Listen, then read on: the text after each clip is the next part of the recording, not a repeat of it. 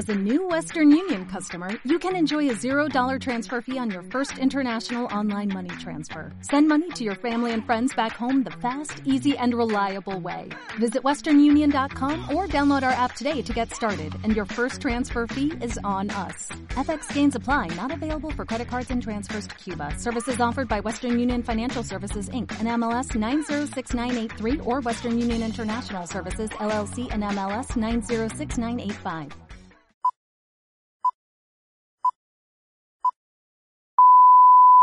No garantizo nada en este podcast, solo disfrute, diviértase y no se ofenda.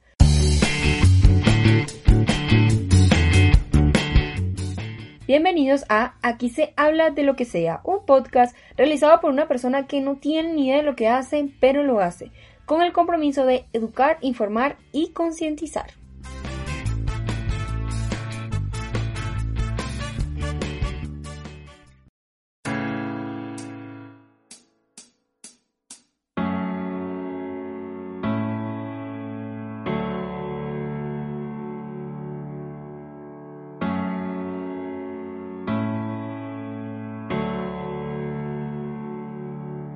Este día maravilloso, un saludo a todos nuestros oyentes en este podcast llamado Aquí se habla de lo que sea. Este es nuestro noveno episodio y para esta ocasión traemos un tema ecológico y de ayuda para el medio ambiente. El tema es aprovechamientos de residuos orgánicos. Nuestro invitado es un fan y gran admirador número uno de este podcast. Su nombre es Javier Arias. Tiene una campaña llamada Vamos a compostar a Medellín él estudió economía en la Universidad del Valle de Cali y se dedica a la agricultura urbana con gestión en residuos orgánicos. ¿Cómo está en este día? Súper bien, súper bien. Hoy es, eh, de acuerdo al calendario maya, eh, es el día libre, porque no pertenece ni al año anterior ni al año que comienza mañana. Así que es una fecha maravillosa, el día está espectacular. Eh, hace frío, pero también salió el sol y pues feliz de que me invitaras porque como tú dices, he sido fans de podcast desde que arrancó y pues te he visto evolucionar muy bien y encantado, encantado de que, de que pasé de fans a invitado. sí. No, yo súper contenta de que esté aquí porque de verdad que usted ha sido la primera persona en escribir los podcasts, en comentar cosas muy constructivas y, de mucha ayuda. Y el tema que usted trajo es muy educativo y es súper necesario que usted lo haya puesto para poder hablarlo y para poder evidenciar algo que está pasando. Sí, sí, es un tema, eh, digamos, eh, yo a veces pienso que eh, todo este tema del compostaje y todo eso pasó como lo mismo que con los eh, evangelios apócritos, que durante muchos años estuvieron como ahí guardados y ahorita salieron a la luz. Lo mismo eh, la naturaleza, toda, toda su vida desde el, inicio, desde el primer, desde la primera bacteria que creó eh, el universo, ha utilizado el compostaje. Y nosotros eh, cuando ya creamos las ciudades, lo que hicimos fue crear basura, o sea, la basura. Eh, pero afortunadamente, ahorita el tema volvió a salir, estamos aprendiendo. Yo, creo que todo el mundo en este tema está aprendiendo todavía. Eh, hay muchas personas supremamente adelantadas, pero la naturaleza debe estar feliz de que nosotros le estemos copiando de qué hacer con los residuos orgánicos. Entonces, eh, creo que colocas este podcast en un momento eh, bien interesante y ojalá que, como tú dices, lo que digamos acá pues le sirva mucho a las personas. Exactamente. Bueno, síganos en nuestras redes sociales. Síganos en nuestras redes sociales en Instagram como Franny López, Twitter Franny Ramona, WordPress como franlyramonalopez.com y recuerden que el podcast tiene su propio Instagram, se llama Aquí se habla de lo que sea. ¿Cuáles son sus redes sociales? Eh, mis redes eh, son Javier A 0228. Eh, igual estoy en Twitter, Instagram y en Facebook. Eh, es la misma, Javier A 0228.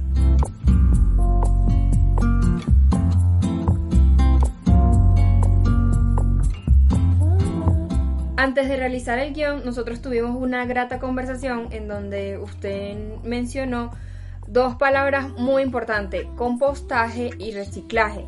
La verdad es que cuando usted me comentó, yo quedé como que, ¿qué es eso? No sé, o sea, no sabía que era eso. Entonces, eh, sé que muchas personas posiblemente no sepan qué es compostaje y posiblemente no entiendan el significado y las connotaciones que hay detrás de la palabra, la palabra reciclaje. Pero bueno, aquí vamos a hablar de estos conceptos y vamos a explicar. Entonces, vamos a comenzar con reciclaje. Reciclaje es acción de convertir materiales de desecho en materia prima o en otros productos, de modo de extender su vida útil y combatir la acumulación de desechos en el mundo. Entonces, no todos los materiales existentes son reciclables, pero un buen número de ellos sí. Por ejemplo, está el cartón, el vidrio, el aluminio, el papel y ciertos tipos de plástico que pueden ser sometidos a diversos procesos de reaprovechamiento y comenzar su ciclo de utilidad. En otros casos, no puede dársele el mismo uso, pero sí puede darse uno distinto en procesos de deconstrucción, decoración, obtención de energía etcétera. Esta información es proporcionada gracias a la página concepto.d.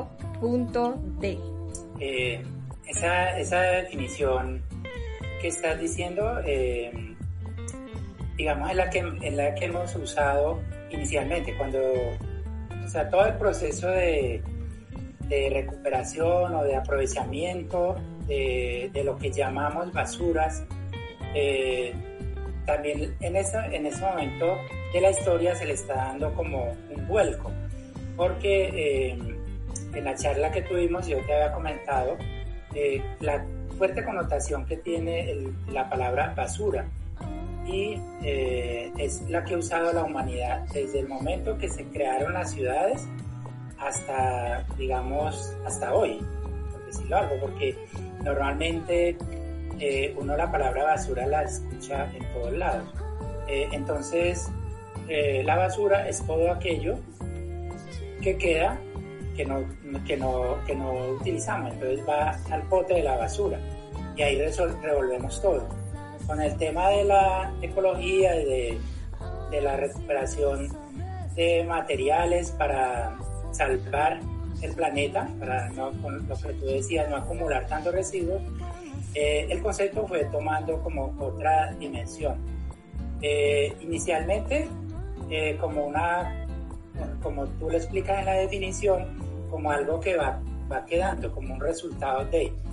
Eh, actualmente eh, se está introduciendo un término que ya está muy, está muy generalizado, no, no quiere decir que ya está comprendido y entendido, pero está muy generalizado que es la economía circular, en la cual las, las cosas circulan, circulan, o sea, eh, el consumo eh, no es algo final, sino que es parte del proceso mismo de la, de la producción.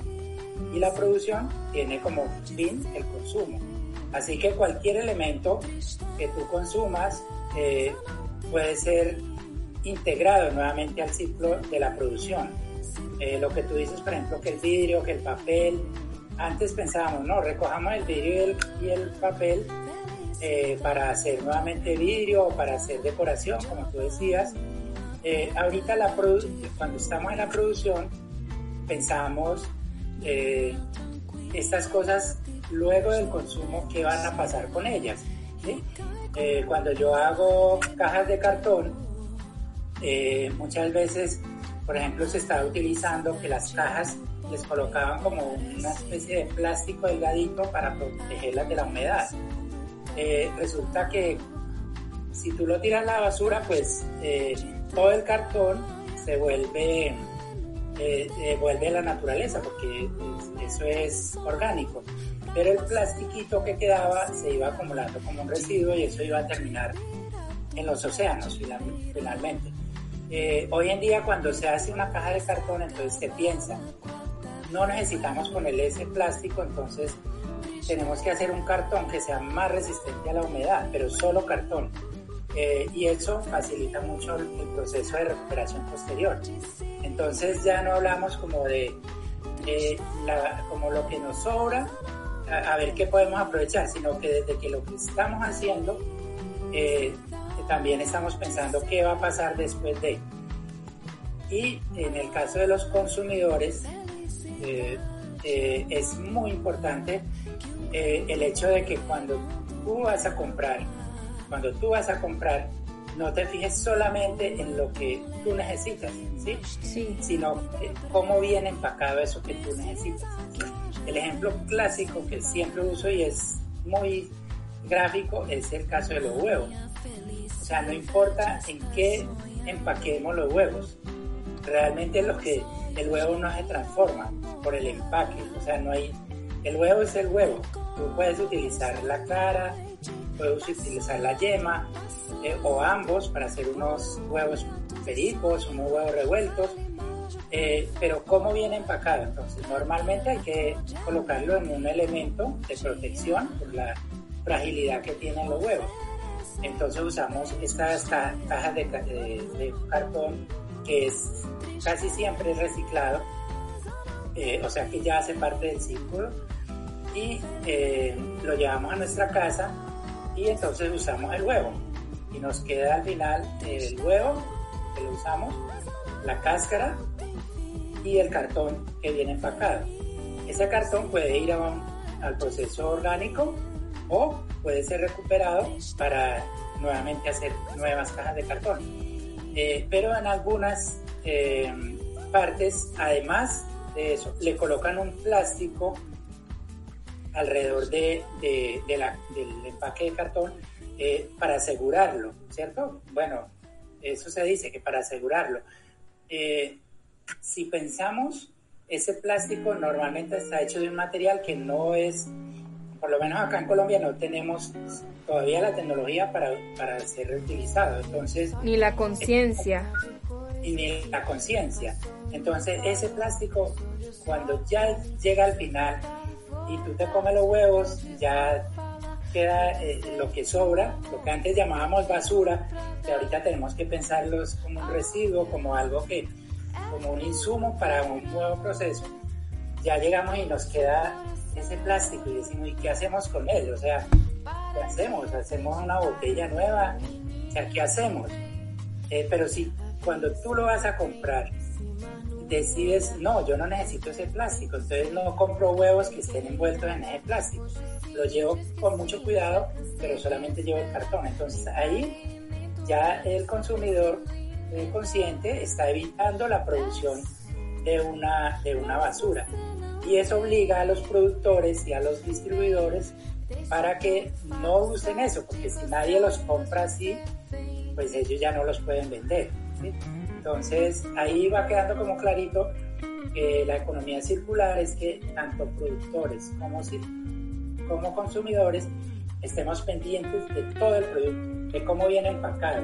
Sí. Eh, hay muchas eh, empresas de productos ecológicos, estas eh, redes, se me olvida la palabra de multinivel, que dicen que el 100% de nuestros productos son ecológicos. Y mentira. ¿Perdón? Que, que muchas veces eso es mucha mentira. Y muchos, y muchos productos que dicen que son ecológicos realmente no son ecológicos y lo que hacen un daño tanto para el organismo como para el medio ambiente. Por eso es que es súper necesario leer las etiquetas que están detrás y saber qué cosas estamos consumiendo y qué cosas vamos a poner, por ejemplo, a las plantas, qué cosas vamos a utilizar. Y así, uy, es súper necesario eso.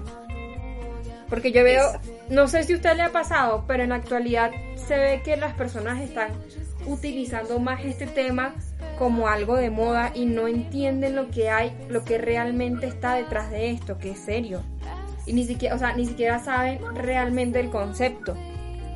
Como por ejemplo está la regla de tres que dice reducir, reutilizar y reciclar.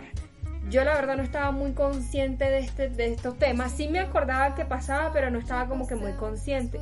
Y aquí viene algo de que si uno repite las cosas y si no lo estudia y si no lo aplica en su vida, pues uno sabe el concepto de esto.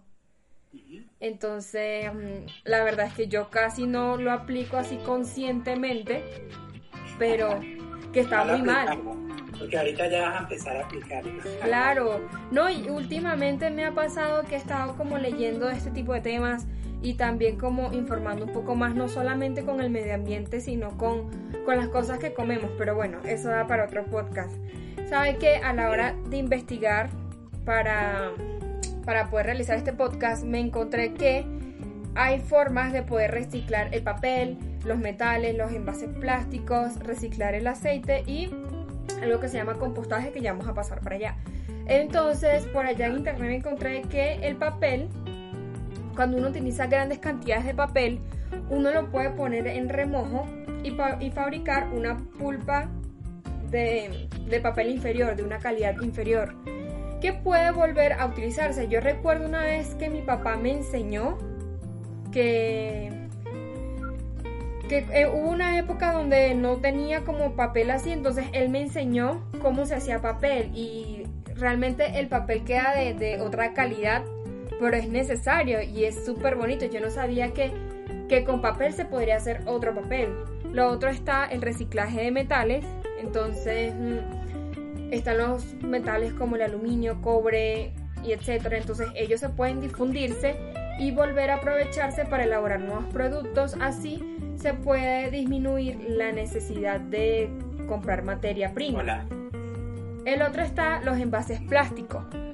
Entonces, em, una vez que hayan sido utilizados, uno los limpia y uno puede volver a rellenar esos envases de plástico de alimentos o jugos. Y por último está el reciclaje de los aceites. Fíjense que justamente la semana pasada, como le había dicho, ya tengo como que dos semanas investigando, me encontré con una página de Facebook de una muchacha y ella habla de que nosotros no, pero no podemos echar aceite en el fregadero donde lavamos los platos porque eso contamina seriamente el agua. Y yo quedé como, wow. Entonces, nosotros tenemos que estar conscientes de que el aceite no se puede echar en el fregadero porque contamina el agua. Entonces ella explicaba que ese aceite se volvía un grumo, una pelota, y eso hacía que se iba a, pues a las aguas contaminadas y eso en vez de ayudar lo que hace es perjudicar más. Y por último está el compostaje. Y, yo, y aquí usted es un duro en este tema. Pero antes de que usted lo explique... No aprendí. Sí, no, usted...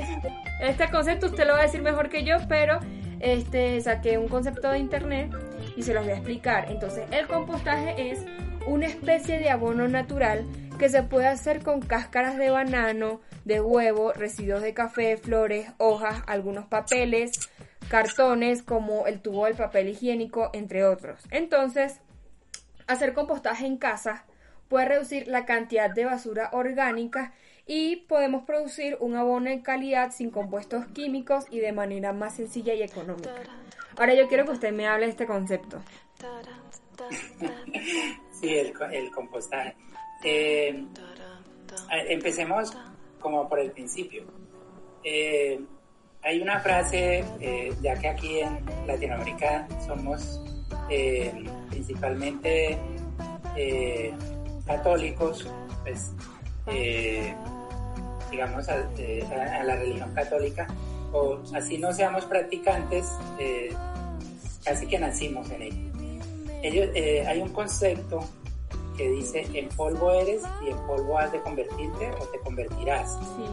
Y hay un día especial en, en, la cuarentena católica que hacen el día de la ceniza, que es que te, con ceniza te marcan eh, la frente, una cruz, y te dicen eso, en polvo eres y en polvo te convertirás.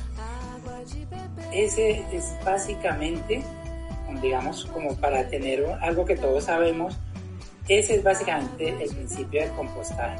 Todo lo que viene de la tierra vuelve a la tierra, todo. Eh, por eso el plástico, básicamente el plástico no es posible convertirlo en tierra porque los humanos lo modificamos, eh, digamos, eh, químicamente y le cambiamos las estructuras moleculares eh, y ese no, no lo hicimos cuando lo inventaron, ahorita ya se está haciendo mucho plástico que es biodegradable, pero cuando lo inventaron, que se volvió pues algo imprescindible en nuestro día a día, no se tuvo en cuenta esa, ese pedacito, no se tuvo en cuenta y eso ha causado todo este tremendo daño que le hemos causado al planeta. Eh, en mi concepto, afortunadamente el planeta tiene mil maneras de defenderse y simplemente lo está haciendo, eh, pero nosotros le podríamos ayudar un poquito más. Entonces, eh, compostaje, creo que tú lo has definido muy claramente, es todos los elementos que provienen o que tienen moléculas orgánicas, eh, nuevamente la tierra vuelve y lo descompone y eso vuelve a la tierra. Eh, cuando nosotros hablamos, por ejemplo, que tú decías que se puede hacer compostaje con la cáscara de banano, eh, para nosotros es una cáscara de banano, así la llamamos, así la definimos. Pero eh, si tú vas al fondo, como todo lo que, lo que está aquí en, la, en el universo, básicamente, y particularmente en la Tierra, todo es una composición de estructuras moleculares químicas. Entonces, eh, una cáscara de banano principalmente es potasio, ¿sí? un elemento químico. Cuando la tierra, cuando tú tiras una cáscara de plátano, de banano, eh, en la calle, en el pavimento eh, o en un pote de basura, pues es un sitio que no es adecuado para que la tierra lo pueda, la tierra lo pueda recuperar. Pero si tú lo tiras, por ejemplo, eh, en un lote baldío donde haya tierra, eh, una vez usted tira la cáscara inmediatamente, eso es inmediato, es invadida por eh, los microorganismos. ¿sí? Es una palabra que para a nosotros nos asusta porque creemos que son dañinos, pero resulta que son unos batallones, porque son millones y millones de eh, animalitos, eh, microorganismos, no se puede decir exactamente que son animales, pero es como soldaditos de la tierra que inmediatamente cogen esa cáscara de banano y empiezan eh, a transformarlo. digamos, cuando tú lo tiras ahí, pues es potasio, pero también tiene azúcares. Entonces ellos lo que hacen es que cogen todo eso y lo separan, lo separan, lo van, a medida que la cáscara de banano se va eh, perdiendo en la tierra es porque ellos lo, lo, han separado y eso que ellos separan es el alimento de nuevos microorganismos o de macroorganismos, ¿sí? Eh, entonces ahí es lo que ellos van convirtiendo eso en tierra. Ellos cogen el potasio, que es la cáscara, lo convierten en unas especies de sulfatos, eh, uniéndolo con el oxígeno, con el carbono, con otras cosas, con otros elementos químicos y lo disponen en la tierra y las raíces de las plantas que no se pueden comer la cáscara de, banano pues completa, cogen esos nutrientes y nuevamente se nutren y ahí es donde sale el concepto que tú bien lo has definido que es un abono, ¿cierto? Entonces el compostaje básicamente es todo el proceso orgánico que realiza eh, la tierra para convertir todo lo que nace, se desarrolla, crece, florece, salen hojas, ramas. Eh, nosotros lo convertimos, tumbamos los árboles y lo volvemos eh, papel y cartón. Y cuando ya no lo usamos y vuelve a la tierra, entonces la tierra vuelve y dice, bueno, este, este ingrediente lo voy a volver a separar para que vuelva otra vez a convertirse en planta, en fruto y vuelva otra vez a la, al círculo y nos pueda alimentar a nosotros. Entonces ahí es donde se ve todo el círculo de lo que te explicaba ahora de la economía circular. O sea, es un círculo, siempre, siempre está en proceso, nunca para, siempre está en proceso. Y nosotros no estamos conscientes de eso, o sea, yo sabía que los fertilizantes, los que no son compostaje, tienen alto, pero mire, un alto, impact, alto impacto en, en la agricultura y muchos de estos alimentos cuando son cuando se les pone estos fertilizantes químicos, no son de total, o sea, no son natural y son dañinos para el cuerpo. Entonces nosotros pensamos que estamos consumiendo frutas, verduras saludables y realmente no. Entonces, yo no sabía que eh, el compostaje era una forma de abono de natural, o sea, no lo sabía. Y para esto me tocó investigar en, varias páginas, entre ellas está la página Graris. Y ahí encontré una información súper interesante acerca del compostaje. Básicamente fue la base para entender todo esto y hay dos formas para hacer el compostaje. Uno es mm, por medio de estos residuos orgánicos, el acerrín y un pote de plástico se coloca los residuos orgánicos después el acerrín y así se va formando una montaña dentro de esto de este pipote de plástico y en unos días pues ya uno puede como sacar ese abono. Entonces uno lo uno lo saca de ese de ese pipote de basura lo pone en lo pone como al aire y ya después puede ser usado. Y la otra forma es agarrar un pote de vidrio colocar las cáscaras de banano esperar unos días y puede ser utilizado como fertilizante. Y yo no sabía esto, o sea, fue muy bonito y fue muy enriquecedor meter, o sea, meterse a estudiar este tema y encontrarme con esto. Entonces, dentro de los beneficios del compostaje está que esto libera nutrientes a lo largo del tiempo, meses, años. Entonces, el compost suelta unas partículas de los suelos para que las raíces de las plantas se puedan expandir el agua drenar y pues que el aire no esté tan contaminado. El otro es que cuando se utiliza este tipo de abono, el, retiene los, el compost retiene los nutrientes debidos. Compost promueve la formación de clusters minimizando el lavado de fertilizantes que contaminan las fuentes de agua. Aparte de esto, pues que si utilizamos esto podemos eliminar los fertilizantes sintéticos y ya por último que nos ayuda a producir alimentos más saludables. Entonces, uno a veces piensa que cuando uno va a comprar a esas grandes almacenes de cadenas frutas, uno piensa que son naturales, que son saludables, y realmente no lo es. Es súper dañino. Sí, sí. Ahí hay otra, ahí hay otra eh, también eh, muy interesante que uno va metiendo en este tema y empieza a descubrir eh, la diferencia entre los abonos químicos que llamamos y los abonos orgánicos. Eh, como les decía hace rato, todo, todo en la naturaleza es química, todo está compuesto, todos son moléculas químicas. Eh, algunas, digamos, son, por ejemplo, todas las de la naturaleza están organizadas de tal manera que generan armonía. Entonces, cuando tú haces lo que tú estás explicando del abono orgánico, lo que hace es que tú no separas eh, los, no, se, no sintetizas, usaste bien esa palabra, un elemento específico, sino que siempre está en conjunto con. ¿sí? Eh, también les decía al principio de la charla el tema de los microorganismos. Eh, nos han creado esa imagen como temerosa de los microorganismos, que los microorganismos tenemos que desinfectarnos las manos, tenemos que desinfectar los alimentos, tenemos que protegerlos de que los microorganismos pues no los invadan. Resulta que ellos son los que hacen todo, ellos son los que hacen todo. Entonces, la, el problema que nosotros eh, empezamos a generarle a la naturaleza, pues primero, eh, los abonos químicos. Los abonos químicos, o sea, por ejemplo, un abono químico que sea eh, como lo que llamamos la urea. La urea es un abono químico rico en nitrógeno, ¿sí? la, el, eh, la orina de los humanos es urea, es muy, muy rico en, nitrógeno. Y en estos días alguien me decía, eh, yo le pregunté a uno de los jardineros que está aquí en, en Medellín y le dije, ¿cómo, ¿cómo están los jardines?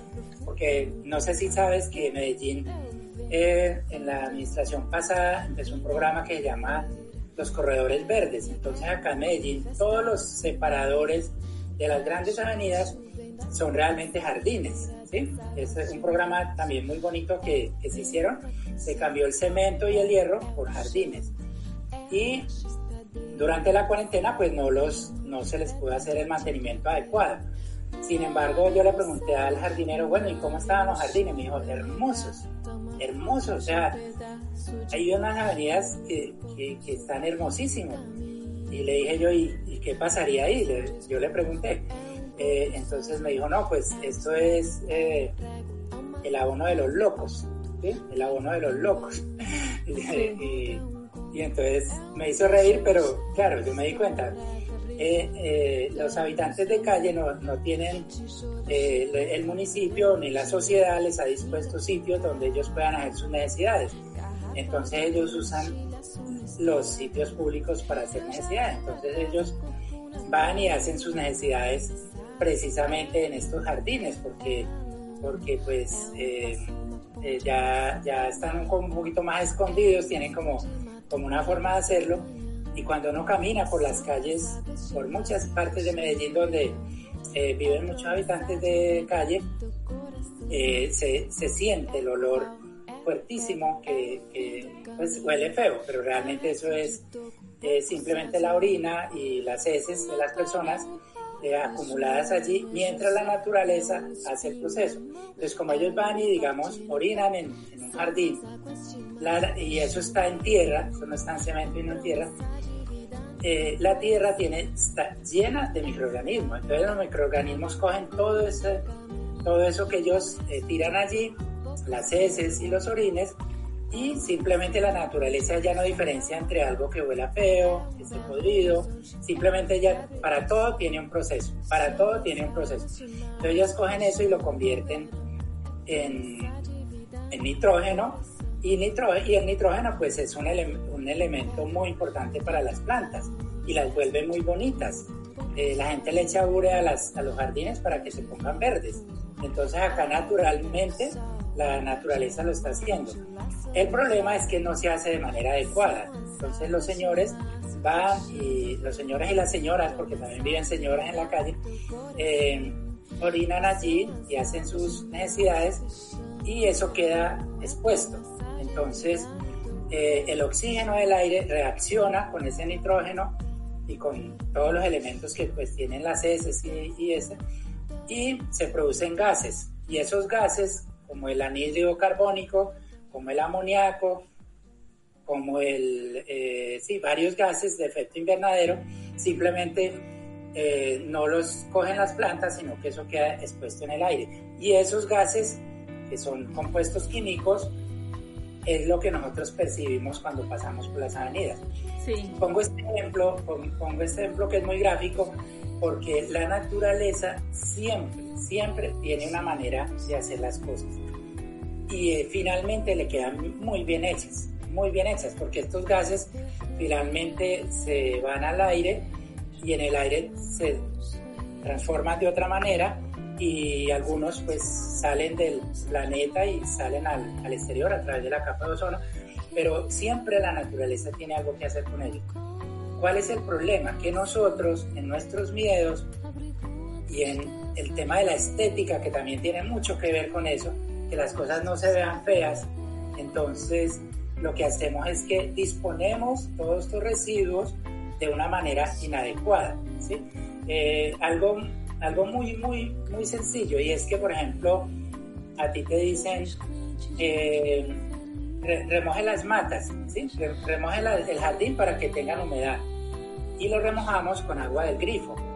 El agua del grifo es un agua potable eh, que se ha tratado para que pues, no nos produzca enfermedades. Entonces, agua del grifo básicamente tiene cloro, un desinfectante, un asesino de microorganismos, digámoslo así. Entonces cuando tú remojas las matas con eh, agua de grifo, simplemente estás matando los microorganismos que están en la planta. O sea que debilitan la planta porque ya esos eh, trabajadores del suelo ya no están, porque uno los mata. Luego uno dice, ve, y la planta porque se puso fea. Entonces pasa lo mismo con la basura. Se, con lo que llamamos basura, lo disponemos para compostarlo, pero lo hacemos de manera inadecuada. Entonces, eso lo que hace es que la naturaleza genera un proceso que básicamente es producir unos gases, eh, se oxidan, produce unos gases, y eso es lo que la basura huele feo, es decir, la basura huele feo. Simplemente la naturaleza haciendo el proceso de acuerdo a las condiciones que nosotros le pusimos. O sea, lo, lo pusimos mal, entonces ella arranca a producirlo desde ahí. Exacto.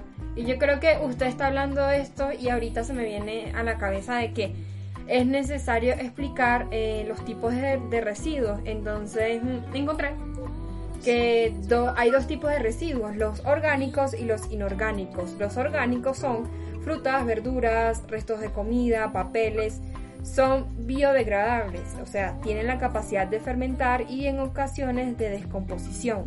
Y por ahí están los inorgánicos, que son los que no están compuestos por elementos orgánicos y se, se componen por desechos como latas, botellas, metales, plásticos y otros productos de uso cotidiano de origen industrial. Entonces, eh, tenemos que estar conscientes también de que el reciclaje y todo este proceso tiene colores, como todo. Entonces, cuando vamos caminando y vemos en algunas ciudades que están pipotes de basura, potes de basura de varios colores, resulta que cada de esos colores tiene un significado. El color gris es para desechos en general, principalmente material biodegradable. Está el naranja, que son desechos orgánicos como restos de alimentos, hueso. Si no se tiene este contenedor, pues se utiliza el gris. Está el verde, que es de vidrios, botellas, em, cristales, cerámicas, etc. Está el amarillo, que es plásticos y envases metálicos, como latas, envases de alimentos, bebidas, bolsas. El azul está para colocar papeles, cartones, periódicos, revistas, papeles para envolver, folletos de entre otros. Y por último tenemos el rojo que es desechos peligrosos, entonces como las baterías, las pilas, los insecticidas, los aceites, aerosoles, etc. A mí me encanta botar basura en uno de estos pipotes. En la universidad hay tres. Está el verde, el amarillo y el azul y el naranja. Entonces, cuando yo tengo algo, a mí me gusta clasificar, me tardo, pero lo clasifico. En la casa no lo hago, la verdad. Pero en la universidad sí. Que tengo que hacerlo, esto es un autorregaño. Pero es necesario saber esto. Ya lo vas a empezar a hacer de ahora en adelante.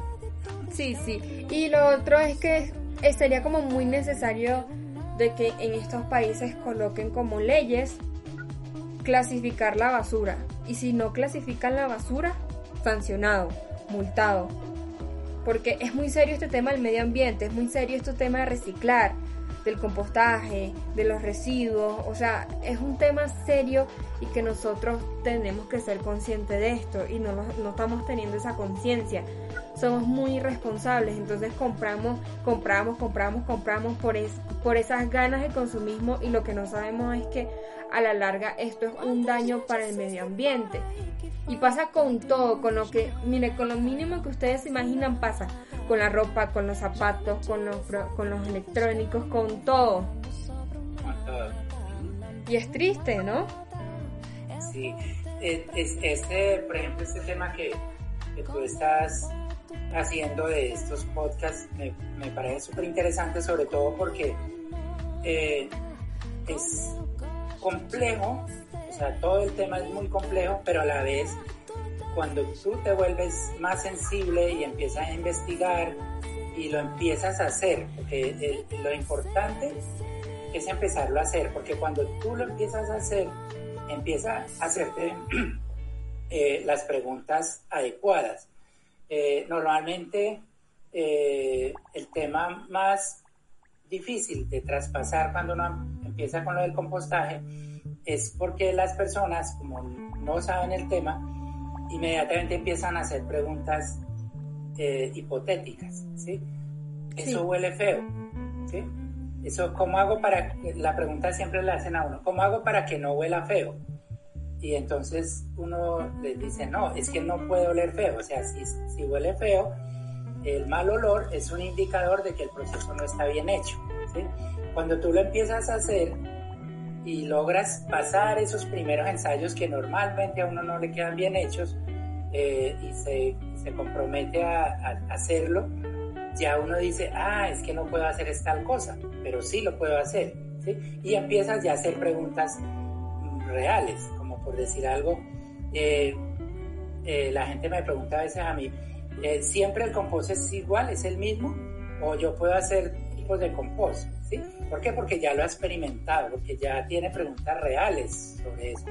Sí. Eh, lo que tú dices, por ejemplo, de los potes, eh, de, de, los colores, hay un tema ahí y es que no hay unas reglas universales. Entonces, eh, si lo quisiéramos hacer muy, muy bien, habría que extenderlo, o sea, tener como 50 potes en cada sitio y es algo eh, muy, eh, o sea, no es eficiente, realmente no es eficiente, por espacio, por costo, porque también eh, el tema de, reciclaje es un proceso que, es costoso, es, costoso hacer campañas, ¿sí? Entonces, por ejemplo, ahorita que salió una ley, creo que fue el año pasado, que redujeron todo eso a tres colores, que, que si lo están haciendo en tu universidad es, es muy importante eso porque eso ya permite que usted no tenga que, digamos, usted está comiendo, usted está comiendo un helado, ¿cierto? Un helado de palito, de los que llamamos de palito. Sí.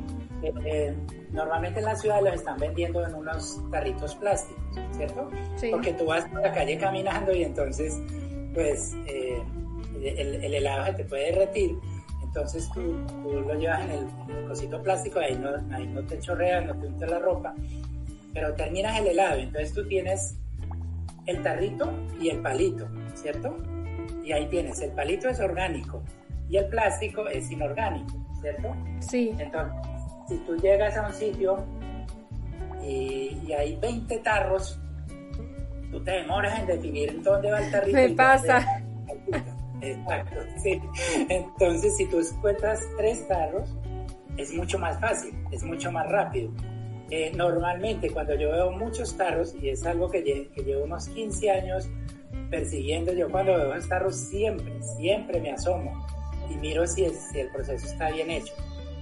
Te voy a decir, en la única ciudad del mundo, claro, yo no he recorrido todas las ciudades del mundo, de las que yo he ido, digamos, unas 20 eh, grandes ciudades he estado, en la única ciudad del mundo donde yo me asomé a los tarros y en más del 50% de los casos estaba bien hecho el proceso, se llama Curitiba, en Brasil. Es la única ciudad del mundo, de las que yo he visitado. Eh, bueno, no he ido a Nueva York, pero he ido a Texas, he ido a Monterrey, a México, en muchas ciudades de México, San José, Costa Rica, que es un país muy ecológico. En Colombia, pues he estado en las principales, Barranquilla, Cartagena, San Andrés, Bogotá, Medellín, y en pueblos pequeños. He estado en universidades, en empresas. En la única ciudad que yo me asomé y más de la mitad de los carros estaban bien es en Curitiba. Y el tema, ahí difiero mucho contigo en el tema de las multas, porque en Brasil, en Curitiba, nada es, nada es prohibido. Allá la palabra prohibir no existe allá existen las opciones, las opciones, o sea, tú vas con el helado y el palito sí. y, tú decides, no, yo voy a hacerlo bien, entonces voy y busco el tarro que es, ¿cierto? Eh, bueno, ese ejemplo no es tan gráfico, hagámoslo de, la casa. Eh, tú dices que en tu casa, que tú lo haces en la universidad, pero en tu casa no. Entonces en Curitiba, ¿cómo haces? Si tú reciclas, o sea, si tú separas las basuras, Allá el carro la basura pasa por días, entonces hay un día que pasa, recoge el orgánico, otro día pasa y recoge papel, plástico, y otro día pasa y recogen el, eh, lo rojo, lo que ya no se puede utilizar. Sí. Y entonces te dicen, bueno, si tú eh, me entregas separado, yo te voy a, eh, o sea, como que te pagan por eso, digámoslo así. ¿cierto? Porque, porque tú estás entregando, no estás entregando una basura, estás entregando un insumo para un posterior proceso, ¿cierto?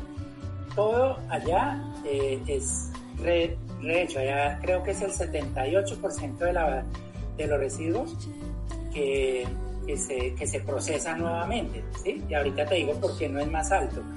Eh, entonces ellos recogen el orgánico y lo llevan a las plantas de compostaje recogen el papel y lo llevan a tal parte, recogen todo y lo llevan a, otras partes. Allá todo se usa, todo, todo, todo se usa. Pero hay personas, entonces ellos te dan unos bonos. Esos bonos inicialmente eran para educación y alimentación. Pero ahorita ya creo que simplemente es como una especie de, de descuento, de billete. No estoy muy seguro cómo está, pero ya está abierto. Porque simplemente te están comprando como cuando tú vas a, a un sitio y quieres sembrar, entonces vas y compras las semillas. Aquí te están entregando un residuo, entonces ellos lo pagan así. Pero si tú dices, no, yo la verdad no tengo tiempo, yo eh, voy a revolver la basura, entonces allá te dicen, ah, listo, no hay problema, nosotros eh, como nosotros tenemos que pagar para que separen esa basura y la mayor parte de lo que tú me vas a entregar está contaminado, entonces eh, tú nos tienes que pagar a nosotros. Entonces tú pagas por eso. Pero no lo ven como una multa, sino que simplemente, pues yo pago, ¿cierto? Sí, bueno. Eh, con el tiempo la mayor parte de la gente se ha ido hacia el lado del reciclaje y por eso el porcentaje de, de, de residuos allá es tan alto, el 78%. Y entonces uno dice, bueno, una ciudad que es tan consciente, ¿por qué no es el 100%? Porque es una ciudad de migrantes y allá llegan miles y miles y miles de personas eh, diariamente de todas partes del mundo. De hecho, hay como unos, creo que son treinta y pico barrios eh, y cada barrio está separado. Por ejemplo, está el barrio italiano, el barrio alemán, el barrio polaco, el barrio argentino, el barrio de los indígenas. Es una ciudad muy bonita, eso, eso daría para un podcast entero. Sí. Pero todos esos migrantes que llegamos allá no somos conscientes del proceso. Entonces, la mayor parte de las canecas donde yo me asomaba y veía que el proceso no estaba bien hecho, estaban en los terminales, en las rodoviarias, como llaman allá, y en los aeropuertos. ¿Por qué? Porque allí están las canecas, pero los que echan eso allá no, son, no somos conscientes, entonces lo tiramos de cualquier manera. Toda esa basura que eso ya es basura, que realmente no se puede separar eh, no se puede separar porque ya, por ejemplo, está eh, la cáscara de banano con la hoja de papel o la caja de cartón y la cáscara de banano eh, produce agua, porque todo está 70% agua y 30% material, eso ya contaminó ese papel. Ese papel ya no sirve para hacer nuevo papel. Ese papel sirve para tirarlo a la compostera o, sí, para el proceso orgánico. Pero entonces allá en Brasil, lo que, allá en Curitiba lo que hacen es que todo eso lo llevan, lo incineran y producen energía. Y con eso eh, se hace el alumbrado público. Entonces mira que, que como no prohíben nada, simplemente dan opciones, entonces todo es muy organizado, todo es súper organizado.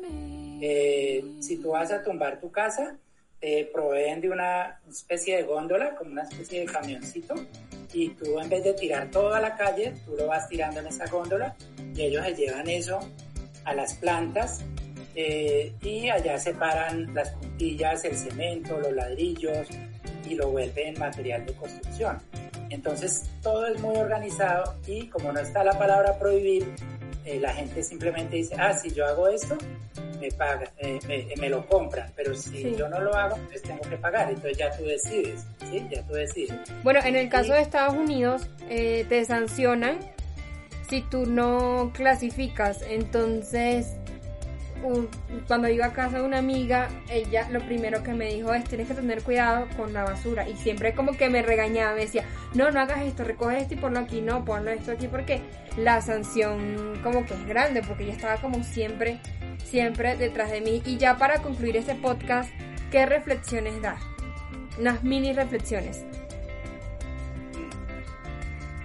Bueno, mm, hay un concepto que, que comentaba en la, la precharla que me gustaría que quedara eh, bien claro. Eh, es la diferencia entre basura y residuo, ¿cierto? Sí. Bas- basura es lo que hace, es el proceso, digamos, es el resultado del proceso inconsciente eh, de consumo que nosotros hacemos. O sea, cuando nosotros, digamos, en ese momento salimos del podcast y vas y revisas la basura de tu casa, eh, de tu pote, no, no, no lo voy a clasificar todavía. Vas y recibe- re- revisas. Primero, mira si tienes uno o dos tarritos, ¿cierto? Si tienes uno, quiere decir que echas todo ahí, ¿cierto? Ahí va el orgánico, va los vidrios, el papel, todo. Eh, como todo está revuelto, como todo está revuelto, es haga de cuenta que tu pote de basura es un laboratorio de química donde han cogido todos los elementos químicos y los han hecho, los han juntado en un solo pote, en un solo eh, tubo de ensayo, ¿cierto? De ahí puede resultar cualquier cosa, puede resultar algo bueno, depende de lo que tú le hayas echado, o puede resultar algo tan grave como generar una explosión, ¿sí? Sí. Y, y mire que eso no es tan traído los cabellos porque hace muy poco, o es un problema muy general en Bogotá con el relleno de Doña Juana, que de cuando en cuando él explota, él explota. Sí, por ahí hay una problemática con eso. Exacto. Vamos a ver en qué, en qué revienta. Allá le echan 6.300 toneladas diarias de, de basuras. Y eso es el tubo de ensayo. Claro. Echan todo ahí, ¿cierto? Bueno, entonces la basura es el resultado del proceso inconsciente eh, que tú todo lo tiras a un sitio. Así sea un pote de basura pintado, bonito, lo que sea. Lo que está dentro es basura, porque todo está contaminado.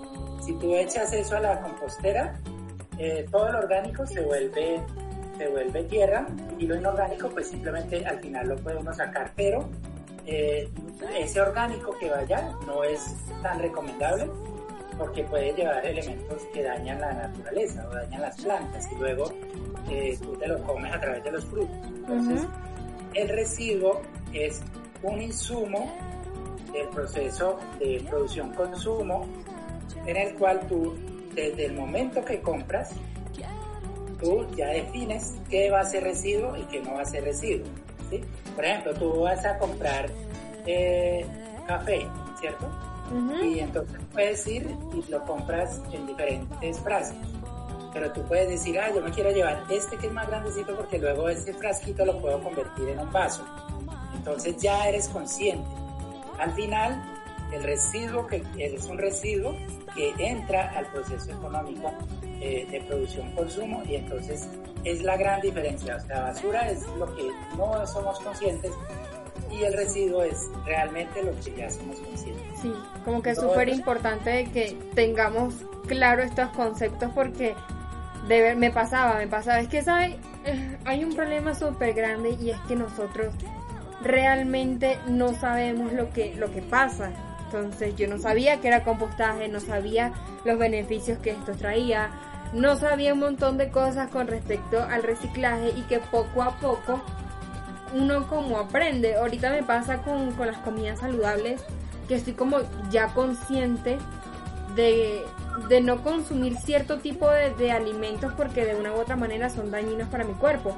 Lo mismo está pasando con, con la ropa, con, con cosas mínimas. Entonces antes de comprar uno tiene que pensar como realmente esto a mí me sirve.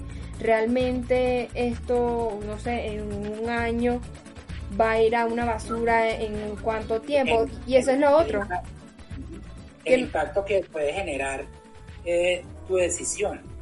Puede generar un impacto grandísimo.